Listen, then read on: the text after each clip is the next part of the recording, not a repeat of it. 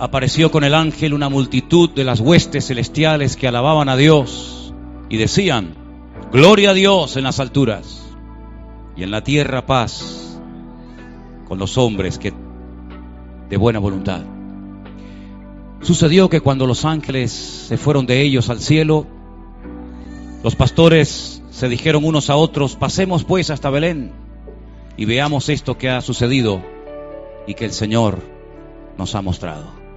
Esta historia que he leído de este, de este libro es una historia real. Ya sé que ocurrió hace muchos años, pero eso no tiene nada que ver. Es la historia de cómo nació el, el Redentor, el Salvador del mundo, el Hijo de Dios. Dice la Biblia que de tal manera amó Dios al mundo, a la humanidad, que no se quedó con los brazos cruzados diciendo, bueno, ahí os quedáis, con vuestras miserias, con vuestros problemas, sino que descendió y nació en un pequeño pueblo que existe, es real, se puede visitar hasta el día de hoy. Muchos de ustedes me han acompañado y lo habéis visto con vuestros propios ojos. Belén, Betlehem, la casa del pan, allí en Israel. No había lugar para nacer en aquellos días, no había un lugar para, para que su madre pudiera dar a luz a su hijo, porque dice que todas las casas, los mesones, todo estaba ocupado. Y a mí esto me hace reflexionar acerca de, la realidad de hoy en día. Estás tan ocupado, o tú dices que estás tan ocupado, que te olvidas de lo principal. Y otra, otro año más, otro año más. Estamos ya rayando la noche de la Navidad, el fin de año, un nuevo año más. Y así se nos va la vida, ¿verdad? Se nos va la vida. Pero este mensaje sigue teniendo tanto poder y tanto vigor como hace dos mil años.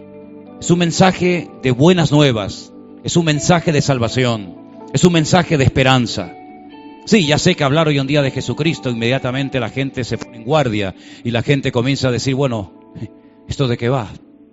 Pues mira, esto va de lo siguiente, ¿sabes lo que te digo?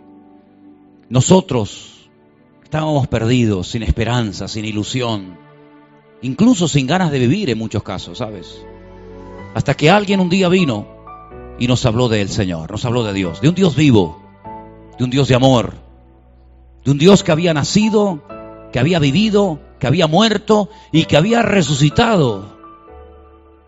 Y aunque aparentemente era una historia conocida, nos impactó tanto aquella historia porque lo más importante no es solamente lo que ocurrió en el pasado, no solamente la historia, sino que ese Dios quiere estar con nosotros y quiere ayudarnos en nuestras miserias y quiere levantarnos cuando caemos y tropezamos.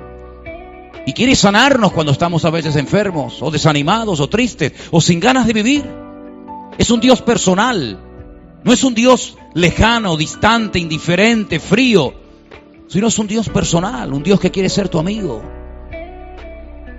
Lamentablemente, como hace dos mil años, como habéis visto en esta obra, la gente no quiere escuchar. No, no quieren escuchar. Están tan ocupados. El fútbol, la crisis, la corrupción, los hijos, después los nietos, y tantas y tantas cosas, y nos olvidamos de lo principal. Y lo principal no es vivir bien simplemente, lo principal no es tener un buen trabajo, una buena casa y criar hijos y, y todo eso, está muy bien, pero ¿y después qué? Algunos dicen, no, yo soy ateo. Pero ¿y significa eso que, que Dios no existe? Tu postura ante la vida diciendo que eres ateo significa que ya automáticamente anulas a Dios, ya Dios no existe por el hecho de que tú te declaras y dices que eres ateo. ¿Cambia eso la realidad? ¿Cambia la realidad al decir que hoy es de, que es de día y no de noche? ¿Cambia algo? ¿Cambia algo el decir que soy hombre o el soy mujer sin tener en cuenta lo que verdaderamente soy?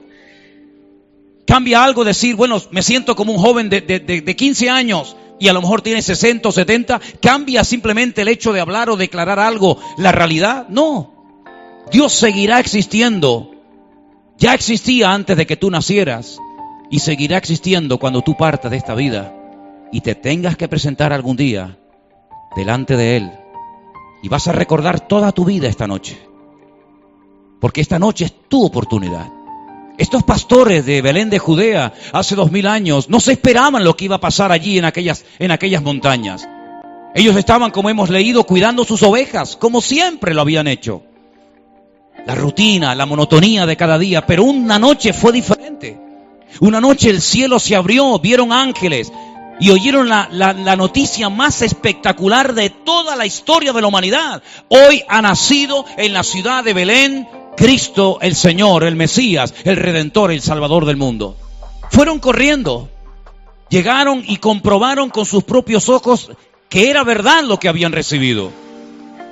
Y yo te desafío a que antes de que termine este año, que dicho sea de paso, otra vez se nos ha pasado volando, tú le digas, Dios mío, yo quiero conocerte, pero no, no como un Dios frío y distante, ese Dios muerto de la religión que nos han enseñado durante años, no, no, sino un Dios personal que quiere levantarte, que quiere ayudarte y que quiere ayudarte para que vivas en victoria, en paz y con su bendición.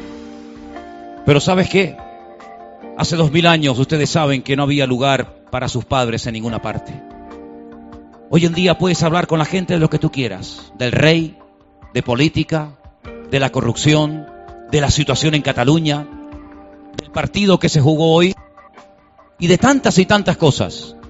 Pero en el momento en el que tocas el tema de Dios, de Jesucristo, de la Biblia, automáticamente aquellos que parecían tan amigos y tan abiertos, como que se ponen en guardia. Yo espero que todos y cada uno de ustedes en esta noche valoren primero el hecho de haber llegado con vida hasta este punto del año. Mañana alrededor de una mesa, unos más y otros menos. Lo importante no es lo que cenemos, lo importante es si Él estará o no sentado con nosotros en esa mesa. Lo importante no es si tendrás muchos regalos, al fin y al cabo no es tu cumpleaños, en todo caso los regalos serían para el que cumple los años, que es para él, ¿verdad? Pero fíjate, los seres humanos somos tan egoístas que en una fiesta que debería girar todo en torno al Señor y donde Él tiene que ser el protagonista de todo, resulta que nos hacemos los regalos entre nosotros. Es increíble cómo es la mente humana, ¿verdad? Pero en este momento tú puedes abrir tu corazón y decirle al Señor, Señor, yo quiero que tú entres en mi vida. Yo quiero recibirte. Aquí hemos visto la representación de gente que va por la vida aparentando. Y es verdad, vivimos en un mundo de apariencia.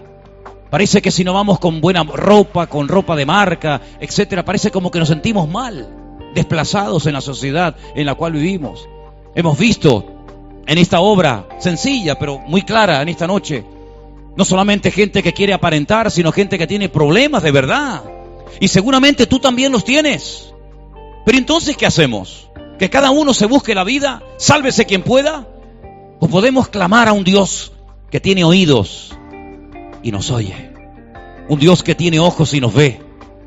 Y un Dios que nos ama tanto que esta noche, aunque tú no hubieras venido, Él ya estaba aquí esperando por ti. Y yo quiero que en esta noche nos pongamos todos de pie, por favor. Y ahí donde estás, yo te animo a que tú personalmente dirijas unas palabras a Él. ¿Sabes? Puede ser que a lo mejor en esta noche reconozcas que a lo largo de todo este año 2017 tú nunca has hablado con Él. Has hablado con tu jefe, has hablado con tu esposa, con tu marido, con tus hijos, con familiares, pero a lo mejor tú todavía en todo este año tú no has hablado con Dios. Es increíble, ¿eh? ¿Por qué no lo haces en este momento? ¿Por qué no te atreves a decirle, Dios mío, yo quiero, yo quiero conocerte. Yo no quiero que mi vida sea simplemente levantarme, trabajar y trabajar y trabajar y, al final mi vida solamente es trabajar, tratar de sobrevivir, pagar todas las deudas que tengo y al final termino el año prácticamente igual que cuando lo empecé. Y otro año más, y otro año más, y al final del camino, con menos pelo en la cabeza o con unas cuantas canas en el mejor de los casos, pero con más años encima, termina tu vida sin pena ni gloria, sin haber conocido lo más importante que es conocer al Señor. Te invito a que cierres tus ojos ahí donde estás y le digas al Señor, Señor, Gracias por haber venido hace dos mil años a este mundo a morir en aquella cruz.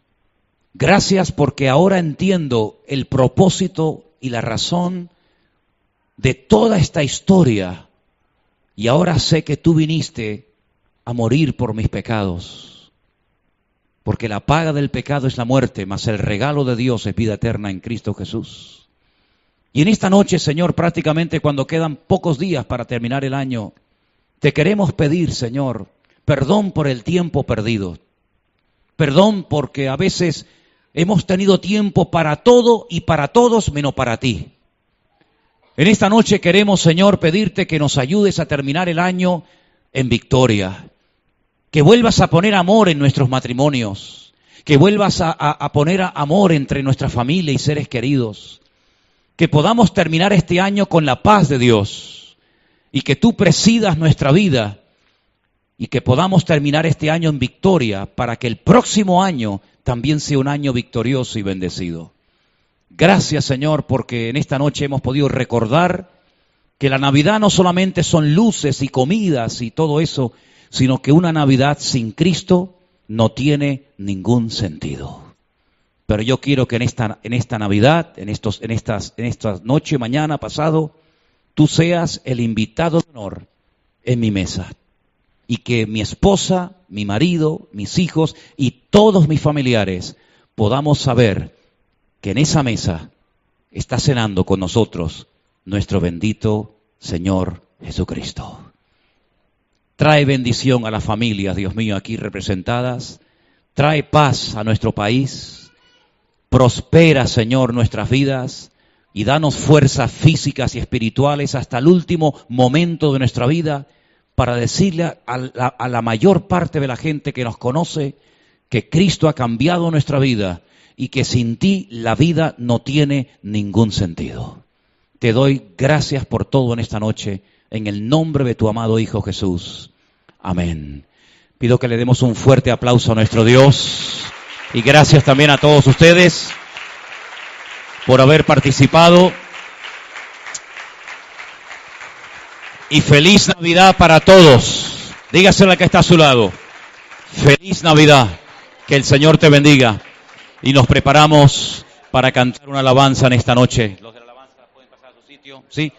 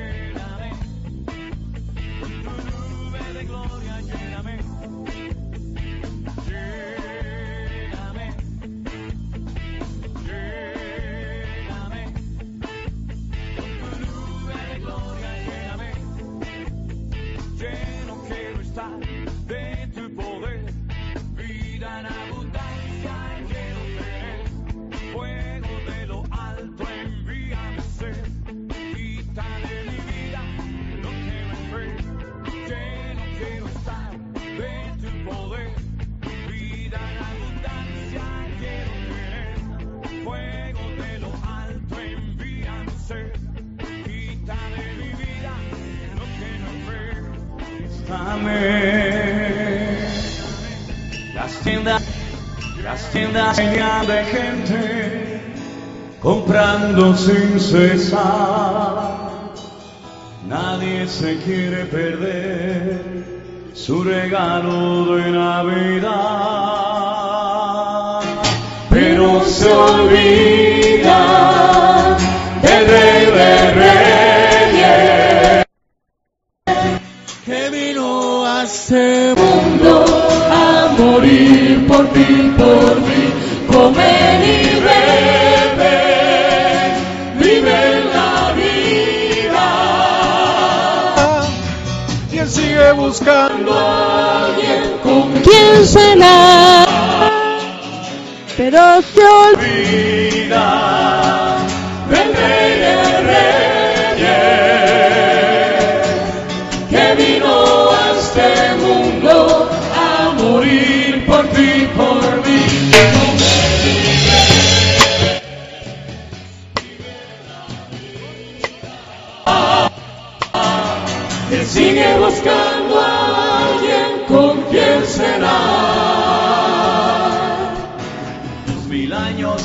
pasado y que poco nos acordamos.